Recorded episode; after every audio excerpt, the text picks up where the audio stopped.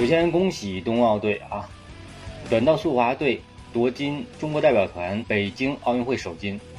二月五日，短道速滑项目迎来北京冬奥会上首个比赛日，中国队在北京冬奥会短道速滑混合团接力赛中出战，短道速滑夺得中国代表团冬奥会首金。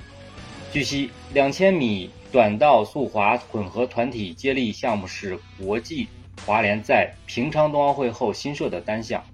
为北京冬奥会正式的比赛项目，本赛季四站世界杯，中国队在该项目上获得两金一银一铜，因此被视为冬奥会重点夺金项目之一。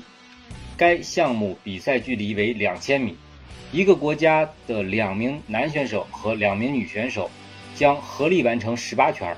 每个运动员按以下顺序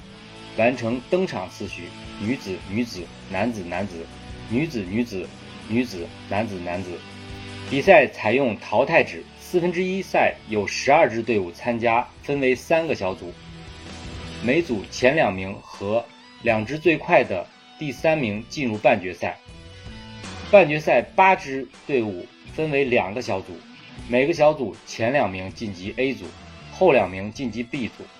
A 组决赛决定一至四名。B 组决赛决定五至八名，在四分之一决赛中，中国队发挥出色，以两分三十七秒五三五成绩小组第一晋级半决赛，创造奥运会纪录。这一纪录随后在第二组比赛中被荷兰队打破。半决赛中，中国队以小组第二进入决赛。决赛里，中国队派出了范可新、曲春雨、任子威和武大靖的最强阵容，